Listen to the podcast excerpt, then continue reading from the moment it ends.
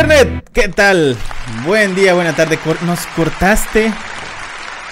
Nos cortaste el fallando- intro, papi. Está fallando el programa A ver, no te dejó terminar de saludar al internet. Está muy, ¡Internet! está muy violento. Está muy violento hoy nuestro floor manager. ¿Cómo estás, floor manager? Veniste, veniste. Estás fallando, ¿verdad? Creo que ya entendemos por qué te sacaron de Televisa. Cada día más, cada capítulo más, decimos, mmm, está fallando este vato". ¿Cuántos capítulos lleva y todavía no mete bien los audios? Ajá, todavía no. Porque o sea, son, ¿sabes, ¿sabes cuántos botones tiene? Cuatro. Sí conoces el fade in el fade out, ¿verdad? Solo hay cuatro botones y seis, seis botones. Oye, qué, qué complicado. El botón que dice Internet. Internet. El botón que dice. Bueno, Floor Manager, vamos a volver a empezar esta dinámica, así que por favor silencia nuestra música de fondo y hacemos como que no la cagaste y empezamos este de nuevo. Dale. Listo, pues si quieres mete el intro.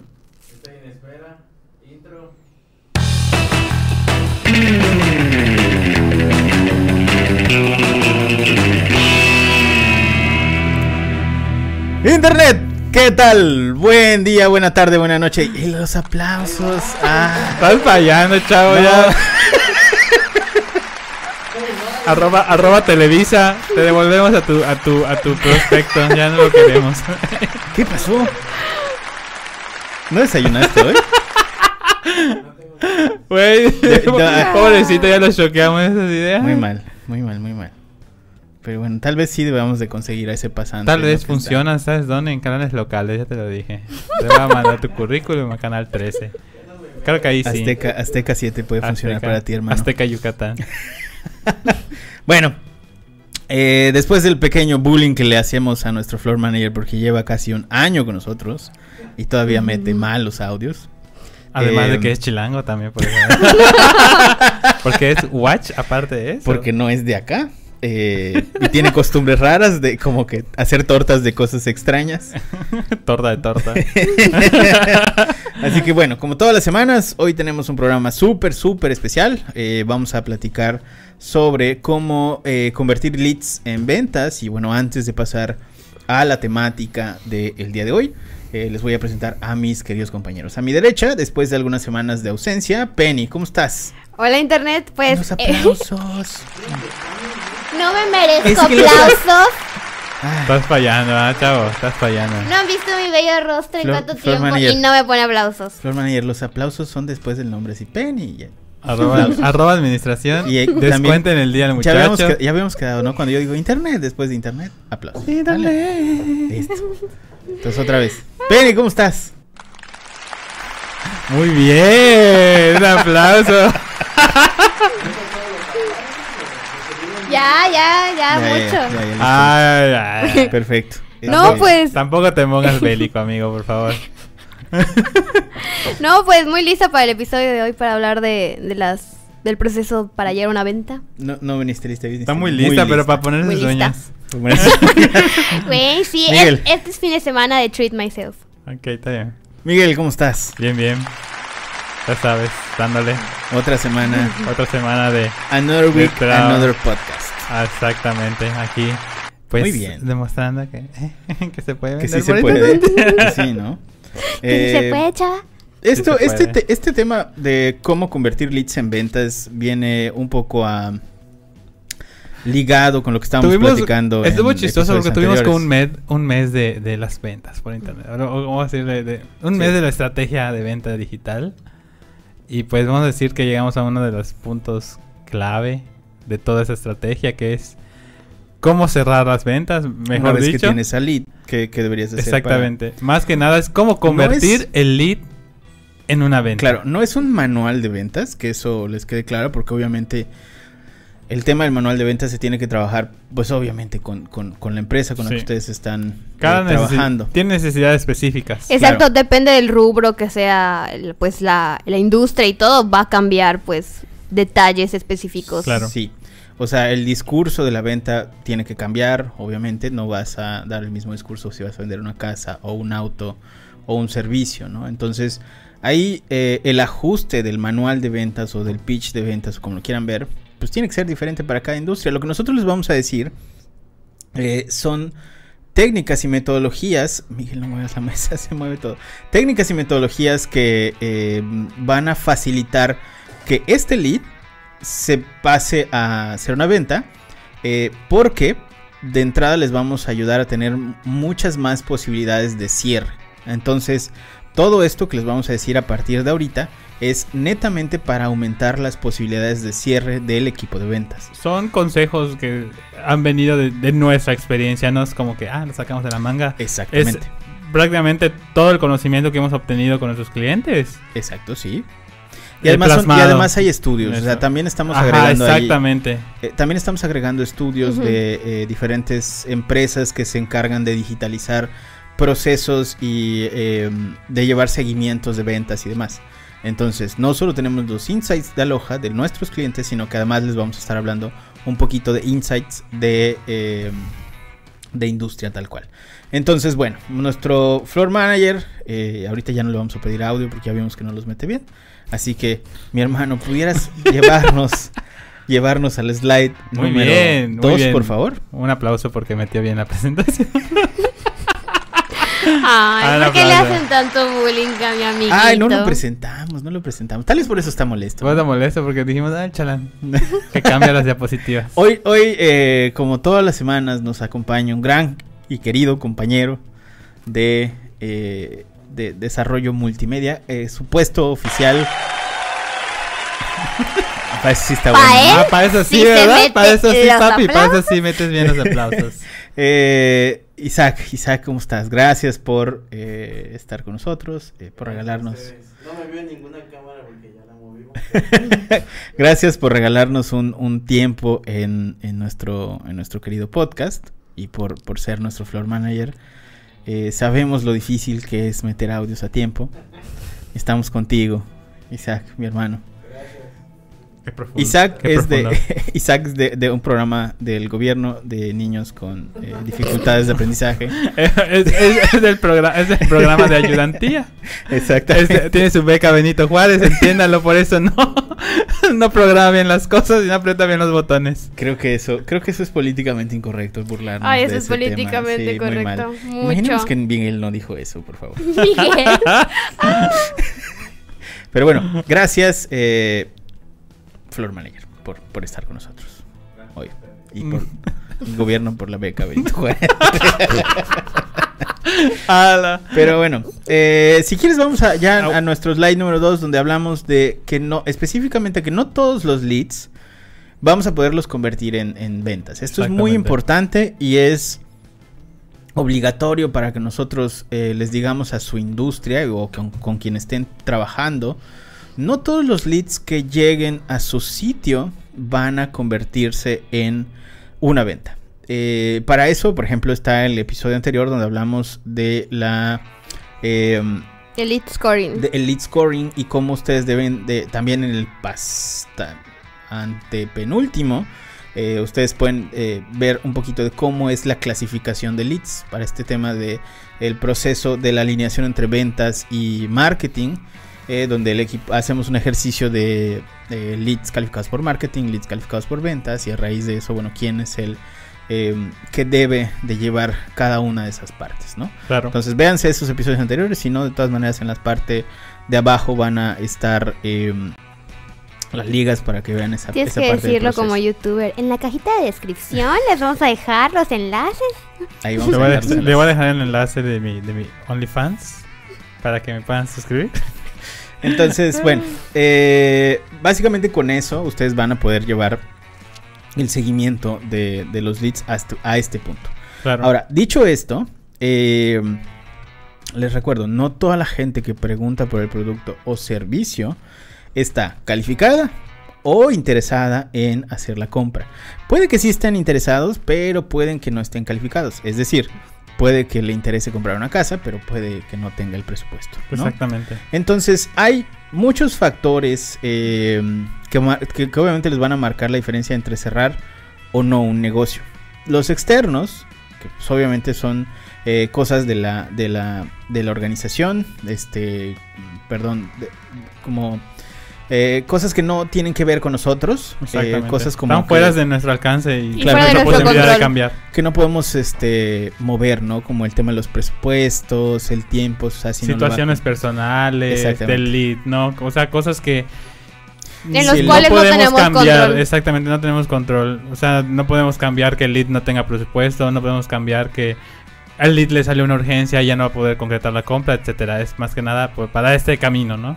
Sí, claro, o sea, por ejemplo, un tema de que si el lead no, eh, o sea, no, simplemente encontró algo con la competencia Igual. eh, más económico, ya, pues es un factor que pues obviamente la empresa no puede, no puede mover. Ahí no hay nada que hacer, simplemente es encontrar estos factores externos, listarlos y pues saber que cuando algo de esto afecte nuestro desempeño, va a ser muy complicado que lo podamos mover, si no es que imposible, como por ejemplo si no tiene presupuesto, ¿no? Ahí pues ni modo que le digas, oye, eh, te presto la lana o algo así, salvo que seas una financiera, en cuyo caso obviamente sí tienen el presupuesto, Claro. pero eh, en la mayoría de los casos y procesos de venta, esto no va, no va a proceder, ¿no? Y la otra que serían los factores internos, que ya son todos los factores que competen a nosotros, que es por ejemplo nuestro seguimiento, la estrategia de ventas, el primer contacto. Eh, El seguimiento que se le da a los leads. Exactamente, si hay por ejemplo algún tema de financiamiento, si hay eh, algún tema de papeleo, ¿no? Que se tenga que mandar enseguida información al lead, bla, bla, bla. Entonces, Solución de dudas, en proceso de, de nutrición de la información, todo eso que Exacto. tenemos el control para mover, optimizar y mejorar. Entonces esos serían los factores externos y los factores internos. A raíz de eso, en el slide 3 eh, tenemos algunas métricas que definitivamente eh, se consideran en todos nuestros procesos de venta. Ahorita nada más estamos poniendo el preámbulo para todo lo demás. Estos, estas métricas a considerar son cosas como... ¿qué? Eh, pues la tasa de conversión de leads, que es prácticamente eh, es un porcentaje que nos permite conocer cuántos usuarios se han convertido en, en leads, en prospectos. Vamos a decir, aquí todavía estamos en la etapa inicial, que es un usuario que llenó un formulario y que pues eh, se interesó en nuestro producto, ¿no? Eh, seguido sigue el, está el tiempo de conversión, que esta métrica es para saber eh, cuánto tiempo un en cuánto tiempo un usuario se convierte en un lead. Aquí se calcula el total de tiempo de interacción entre el total de leads. Esto creo que es muy visible cuando tenemos un CRM y tenemos un lead que entra a nuestro sitio web y está curioseando, ¿no? Por ejemplo, entra por un artículo de blog y empieza a curiosear el sitio y empieza a visitar Exacto. el sitio, empieza a leer cuánto tiempo pasa y aquí se con esas con esa información se puede calcular el, el tiempo de conversión del lead. Incluso pueden, puede servir más adelante en el proceso de nutrición, o sea, como un dato eh, para, pa- otra parte de la estrategia. Puedes empezar a notar, gracias al CRM, qué artículos están ayudando a hacer conversión de leads. Y también eh, sirve para lead scoring. Por ejemplo, si usas el, lead scoring multidimensional, que el que hablamos el, el podcast pasado, pues en el en ese modalidad de lead scoring también se calculan el tiempo, o sea, el lead, el puntaje de cada lead se calcula con base en los sitios que visita y en algunos casos hasta del tiempo que visita Cada sitio. que cada exactamente. Seguido sigue el- está el costo de conversión y es prácticamente una métrica que nos permite conocer cuánto nos está costando obtener cada lead a través de publicidad. Eso es muy claro al momento de, de obtener leads a través de Facebook. Facebook automáticamente tú pones el presupuesto y hace el cálculo ¿no? del costo por lead. Obviamente un costo por lead más alto. O sea, un, a un menor... co- o sea, siempre se busca un costo, un Reducir costo de conversión costo. reducido. Pero recordemos, como hemos abordado en otros, en otros podcasts, a veces eh, no el, un- el lead, o sea, el costo por lead se vuelve algo trivial si esos leads son de calidad. O sea, si realmente si vas a obtener 100 mil, no, bueno, no 100 mil, pero si vas a 100. obtener mil leads, que cada lead te sale 10 pesos, pero la tasa de conversión es muy baja, entonces algo está fallando en la campaña Exacto. que no está funcionando. Y bueno, el costo, ¿cómo se calcula el costo de conversiones? Inversión en publicidad entre el número de conversiones. Fácil. claro. Luego sigue la tasa de conversión del lead a venta, que como hablamos al principio, que es la que nos vamos a tener en cuenta en este podcast. La tasa de conversión, la, la venta, pues prácticamente te dice cuántos de los leads que entraron se convirtieron en una venta. O igual, en- No le pegues a la mesa. Ay, perdón. ¿Cuántos de esos leads se convirtieron en, en una venta, no? Y pues eh, se calcula es leads convertidos entre total de leads por 100. se multiplica por 100 porque al final es un porcentaje que se calcula. Eh, seguido está el valor del lead, que es la cantidad de dinero que cada lead representa para tu empresa, o sea, los ingresos que, que- proporciona tu empresa. Es el valor total de ventas entre el número de leads y es la métrica general de cuánto te cuesta cada, cuánto te está aportando cada lead. Y finalmente el retorno de inversión de conversión, que como su nombre indica es el retorno de inversión generado por cada venta que tú lograste.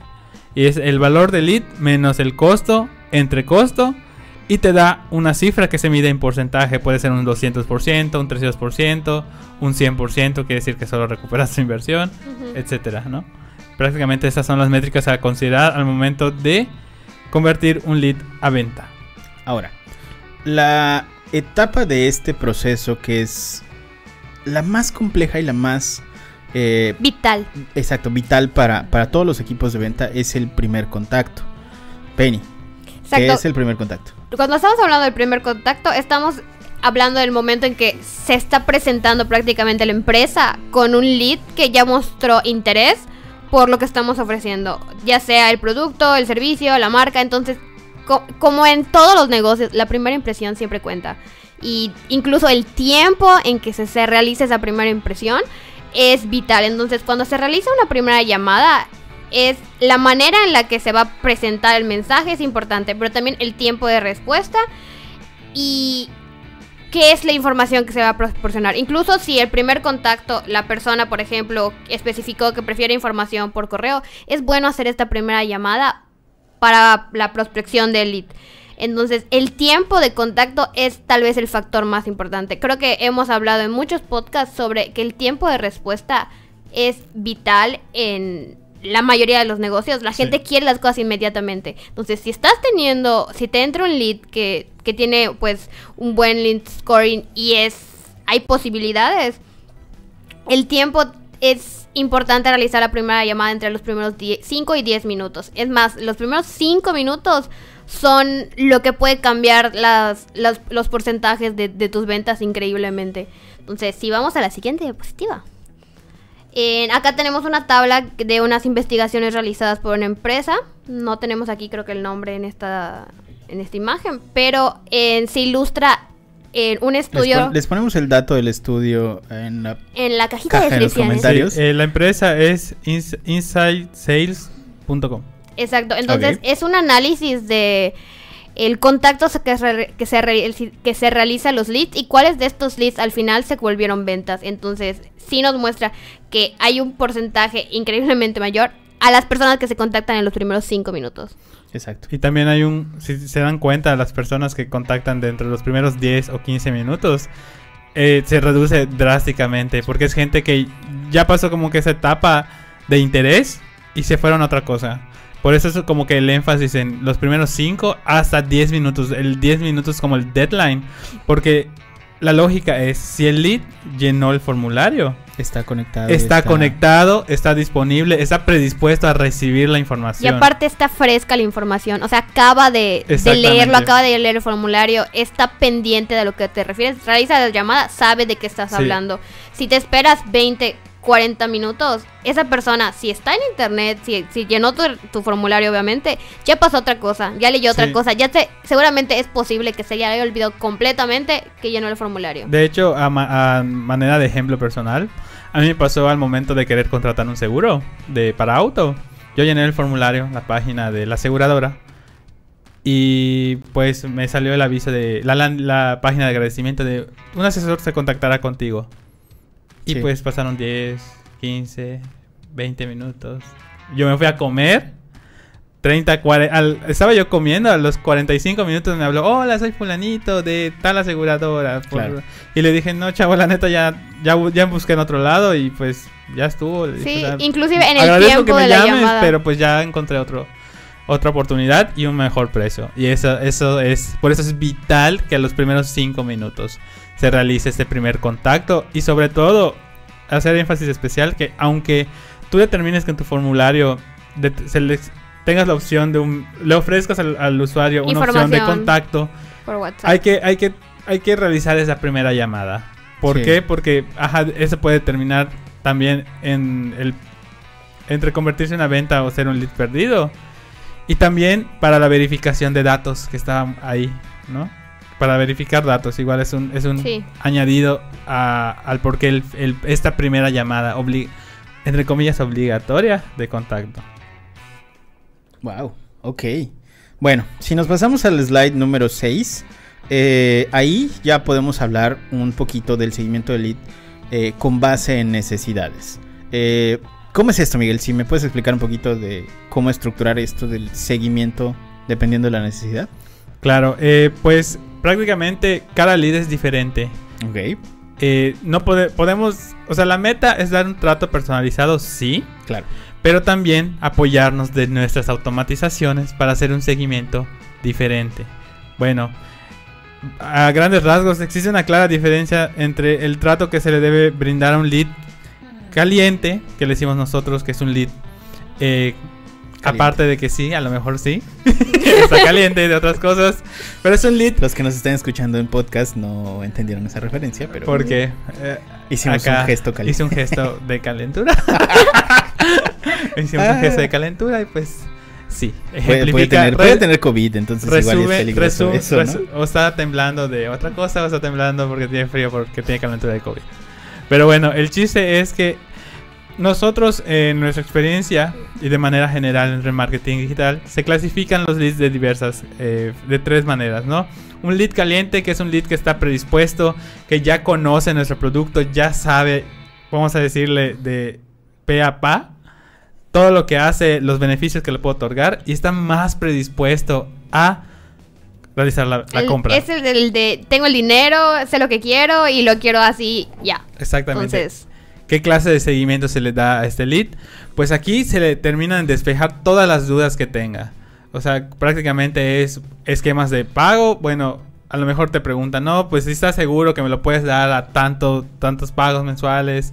Hay, hay una oferta mejor, me puedes dar un descuento, etcétera. Eso es, eso es un lead caliente. Un lead que ya sabe que tu producto le va a resolver su problema o le va a dar un beneficio, pero quiere eh, negociar algo de último, ¿no? Un no, último beneficio, ya un último paso para Despejar concretar la venta. Claro. Luego está el lead tibio, que como su nombre lo dice, está en un punto medio. ¿Por qué en un punto medio? Porque ya tiene información básica de nuestro producto, costo, eh, funciones, etcétera. Y, su, y la manera en que se usa, pero todavía está dudoso, ¿no? De bueno, ya sé que pues sí está bueno. Eh, a estos leads tienes que tratarlos como, mira, estas son las ventajas del producto. Exactamente, Mandarles como Un poquito tablas de Coco Wash. exactamente. Pues más que Coco Wash es realmente mostrarles la- los beneficios Exactamente, del producto. ¿no? es como que pasarlos de esta etapa Luego de Penny duda. dicen que nosotros a eso nos dedicamos. No. Sí. Manipulamos esa- a la gente. Muy mal, Penny. Fue solo Sí. un término. Por eso luego sale "Mm, marketing para manipular Sí, masas. y luego, exacto, luego así como que, no, Facebook te cabe, espía. y que cabe- que chingada. cabe aclarar que ese enfoque de marketing ya, Ya murió. ya Claro. está out, chavos. O sea, de plano ya, si tú caes en algo es porque te gustó el producto, que es prácticamente eres un litibio Sí. que terminas de leer en internet, en un blog, en algún otro lado. que te hagan una buena estrategia de marketing con base en datos. Exactamente. Y entonces es cuando ya no puedes escapar. Y Exactamente. para eso estamos. Sí. Exactamente. Es que el marketing de datos es la respuesta, amigos. De nada, de nada. Sí. Y bueno, ahí esa es la cuestión, ¿no? De que aquí el lead, el qué seguimiento se le da es un seguimiento de terminar de se le dice, así se le dice en marketing digital de educarlo, o sea, de que termine de conocer nuestro producto, que termine de conocer sus beneficios, ofrecerle esquemas de pago, precios, algún descuento, etcétera, ¿no? Para que digan, no, pues a lo mejor esta es la opción que yo debería tomar. Claro. Incluso podría entrar a un proceso corto de nutrición que esté enfocado en testimoniales, en resultados de la inversión, en, en ¿cómo se llama? consecuencias de tu compra, beneficios, aplicaciones. Entonces, ya como que Como esa ya información producto, que ya está en una etapa más avanzada, porque ya conoce, como dices, ya Exactamente, lo- lo como ya básico. conoce tu producto, ya te brincas esa parte de hacer los esfuerzos iniciales de venta.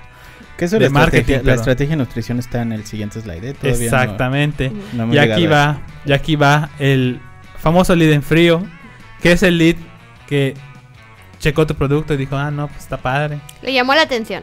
Voy a llenar el formulario.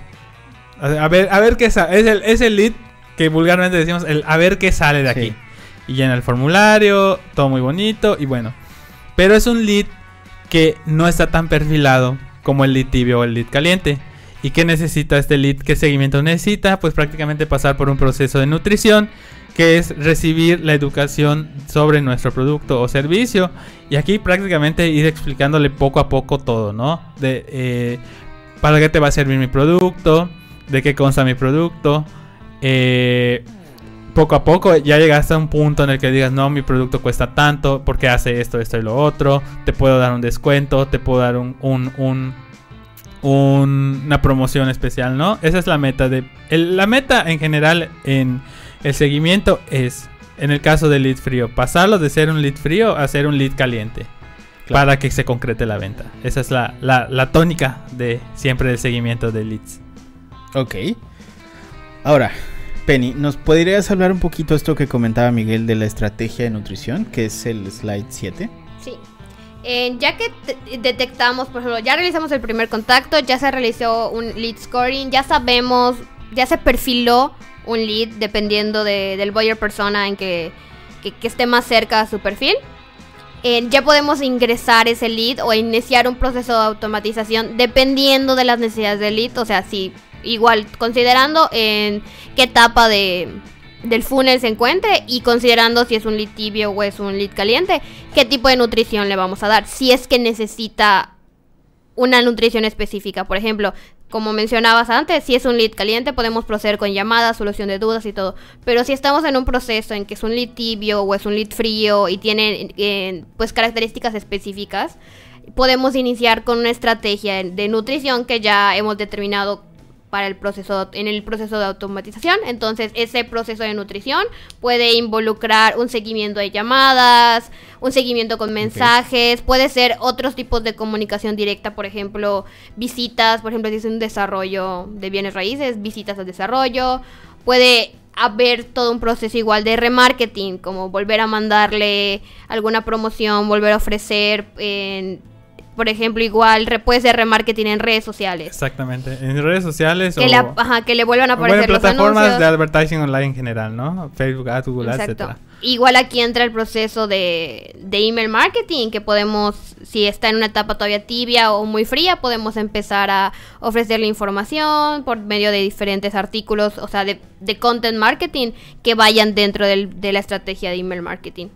Cabe señalar que todo eso se puede combinar, o sea, prácticamente... Se fusiona. Es lo- como lo que estamos Son- platicando, ¿no? De Exacto. empiezas con una estrategia de email marketing, de bueno, tengo un lead frío, quiero que se- pasarlo a que sea lead caliente y empiezo mi estrategia de email marketing, dos contenidos, veo Se que hace- revisó el exacto, contenido, le hago una llamada y hola, soy Flano, Claro. ¿te acuerdas de mí, etcétera? Vimos que Y leíste ahí se va y- trabajando, ¿no? Y, el y hasta llegar al punto en que realmente se concreta la venta o en caso pues contrario se descarte el lead y ya prácticamente pues se, se cae la oportunidad. Exacto, un ejemplo sería se cuenta que si estamos hablando de un lead, no sé, tibio, puede ser que le mandamos dos artículos, los abrió, le hacemos una llamada, le mandamos un artículo, tal vez si la llamada nos, nos externó tal duda eh, dentro del proceso, ah, bueno, todavía no está tan en caliente, le mandamos, no sé, otros dos contenidos, tal vez le mandamos un video dentro de esa estrategia de email marketing y después realizamos otra llamada para ver en cómo se encuentra y así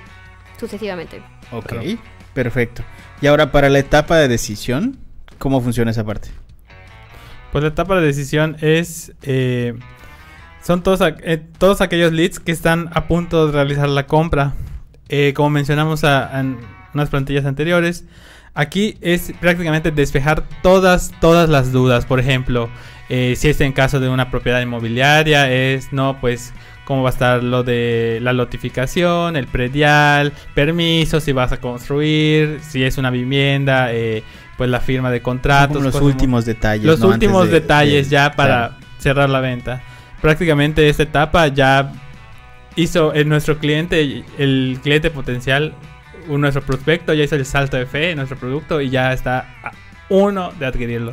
Claro, y aquí es donde puedes generar bloques de información eh, completos, ¿no? O sea, bloques de información de cuánto va a costar, cuándo, en cuánto tiempo lo vas a pagar, eh, no sé, cómo va a ser las entregas, eh, Exactamente. diferentes cosas. Más pero que, que ya nada- son como de la etapa muy, muy final del Exactamente, más que nada es un, ya una propuesta meramente comercial, o sea, Exactamente. exactamente, ya para hacer realizar la compra. Y aquí juega un papel en la relación igual del equipo de marketing y el equipo de ventas que, que ayuda pues buena comunicación y que el equipo de ventas ponga pues dependiendo de cómo manejen la, la empresa pues que el, el equipo de ventas esté pendiente y pueda hacer este cierre y brindar Claro. toda la información necesaria para que pues la etapa de decisión lleve al cierre.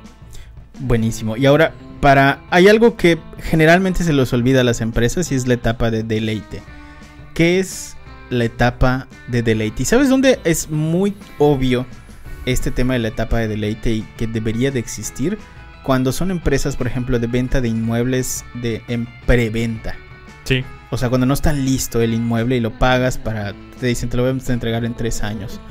Esa etapa de deleite tiene que ir del momento en que te pagan, eh, o sea, te empiezan a pagar, hasta el momento que lo entregas y luego un poquito más. Exacto. Porque durante esos 3, 4 años que vas a estar entregando, por ejemplo, el inmueble, lo más seguro es que si no tienes una etapa postventa, o sea, de deleite, en algún punto tengas problemas con tus desarrollos y la gente se empiece a quejar porque no les has entregado, porque no les has mandado información. Se crea una mala reputación de la empresa. Y empiezas a crear una mala Claro. reputación en tu empresa. Exacto. Entonces, si en la etapa de deleite tú empiezas a mandar, por ejemplo, updates de cómo va el proceso de construcción, eh, si no sé, si hiciste alguna instalación, por ejemplo, en tu desarrollo en la parte, eh, no sé, cosas árboles o las calles o lo que sea, pero todo lo que indique que eh, el, el- lo que acabas de vender en preventa sigue en producción y está creciendo y no está parado. No nos olvidamos. de- Exactamente. Entonces, si ustedes se decirle al olvidan, cliente, no, es, no me he olvidado de ti. si ustedes se olvidan del lead,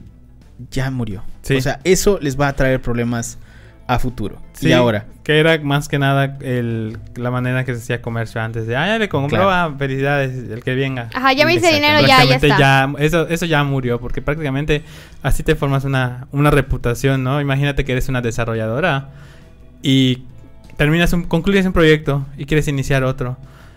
Al final, esa gente que te compró anteriormente puede marcar la diferencia entre que tu próximo desarrollo sea un éxito o sea un fracaso por sus comentarios.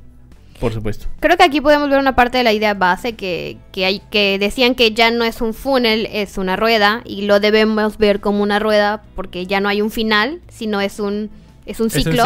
Entonces, el, el cierre, el, el ya tengo el dinero en mi mano, no es el final, sino que hay un pro- tiene que haber un proceso posterior, porque incluso eso puede ayudar a reforzar la imagen de la empresa, al marketing boca a boca, hacer que el cliente sea reincidente de, tu marca. O sea, son muchas cosas en las que se, involucra y que mejora el proceso pues de tu empresa y puede llevar al crecimiento. Exactamente. Y bueno, la verdad es que sí es un tema interesante esto del deleite. Eh, sobre todo también cuando tienes clientes que pueden tener upsale. Ese es un gran secreto. Cuando tus clientes, por ejemplo, te compran, eh, venden zapatos, ¿no? Por ejemplo.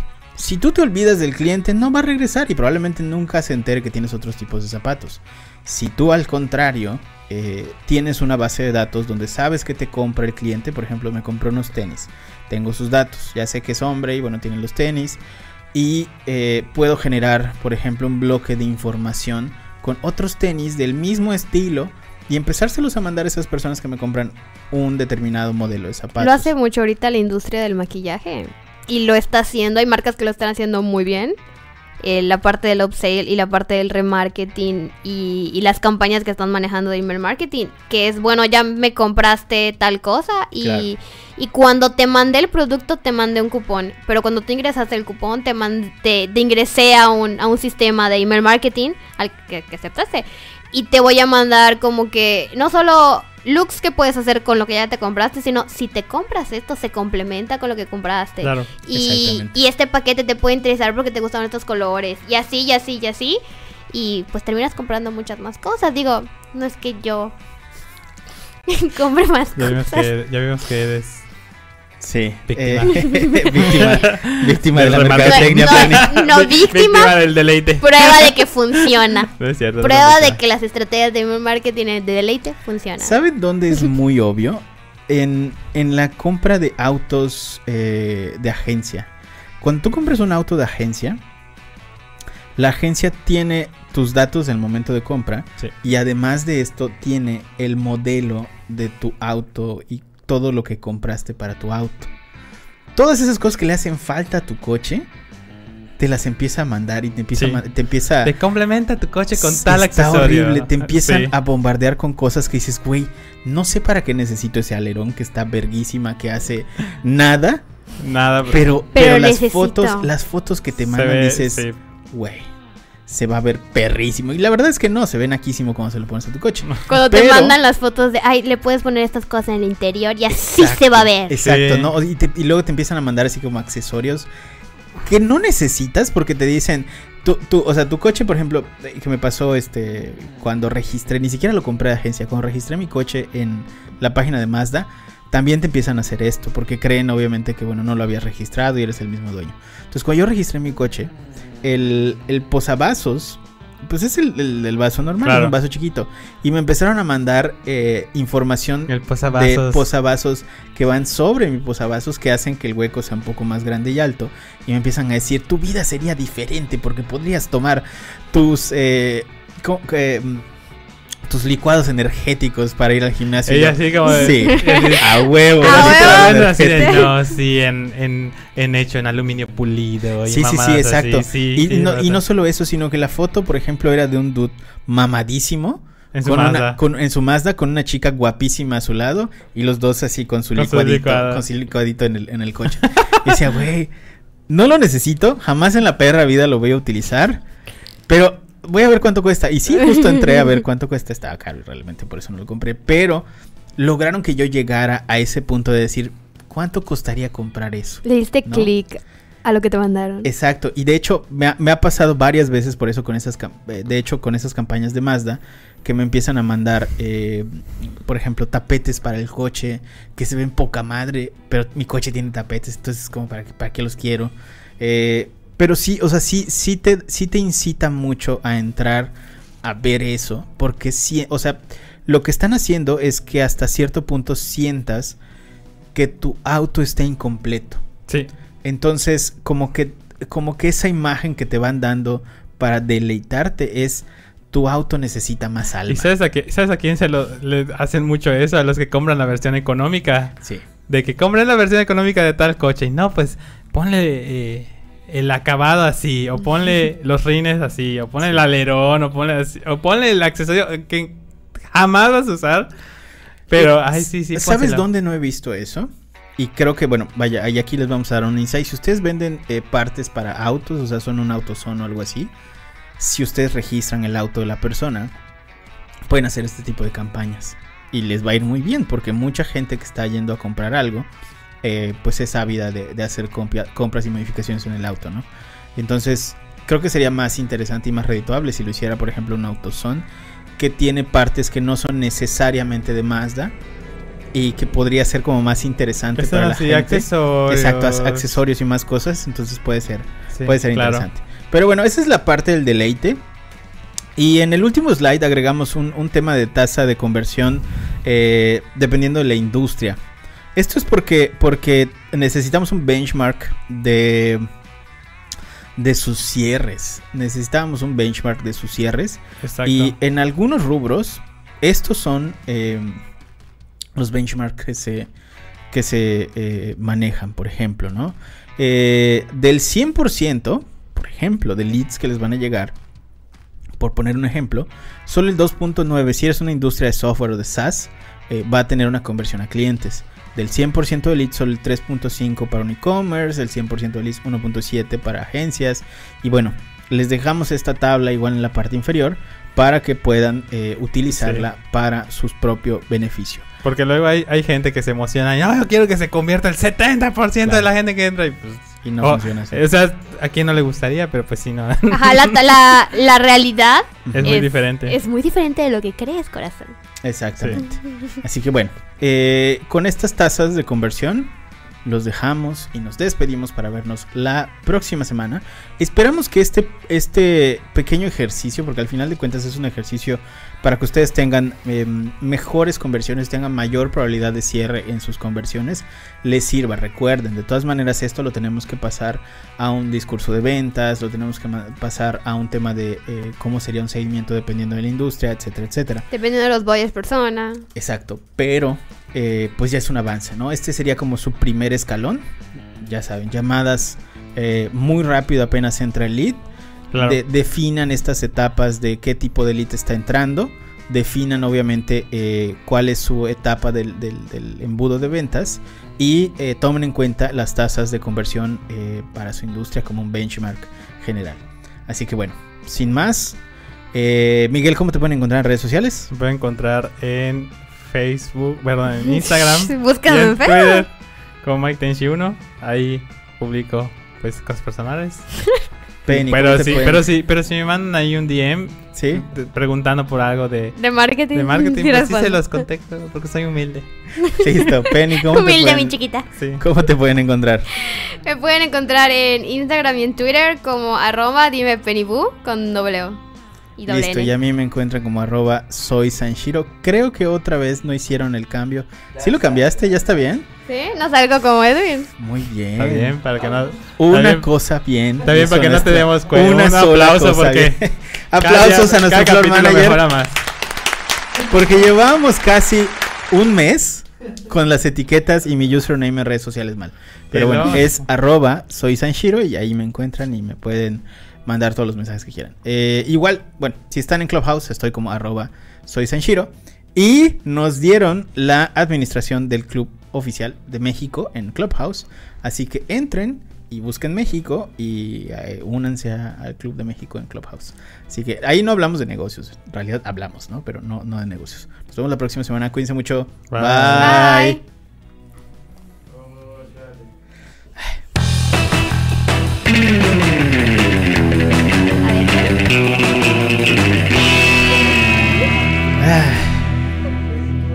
Funcionó, ¿no? ¿Sí pusiste bien mi etiqueta? ¿Sí? ¿No fue cotorreo? ¿No? Ah, Pero qué el bueno. está fallando, eh. Ay, ahora resulta, él es, es el cosito este Te que ya no jala. aprieto y hace desmadres acá. Es esa, es esa pantalla. Ay, sí, sí. No sé qué es esta, este signo de acá. Esta es la tabla mágica.